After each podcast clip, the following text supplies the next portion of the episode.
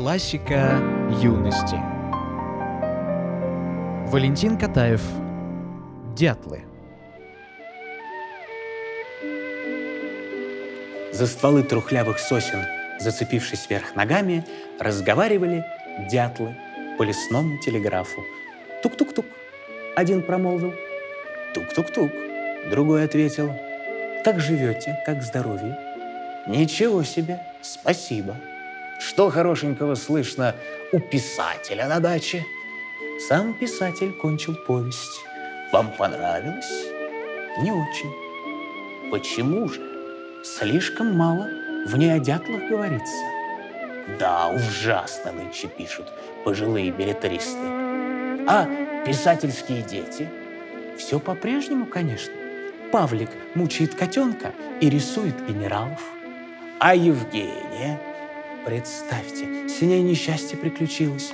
Нахватала в школе двоек и от горя захворала. Но теперь уже здорова, так что даже очень скоро вместе с мамой на дачу на каникулы приедет. Ходят слухи, что на дачу к ним повадилась лисица. Интересно, что ей нужно? Совершенно непонятно. Впрочем, летом на террасе жили белые цыплята. Очень может быть лисица и приходит по привычке. Все ей кажется, что можно сапать курочку на ужин. И вокруг пустой террасы ходит жадная лисица. Красть цыплят она привыкла, а теперь голодный ходит. Да, вы правы. Значит, надо избегать дурных привычек. Как сказал одной из басен знаменитый баснописец, ты все пела. Это дело. Так поди-ка попляши.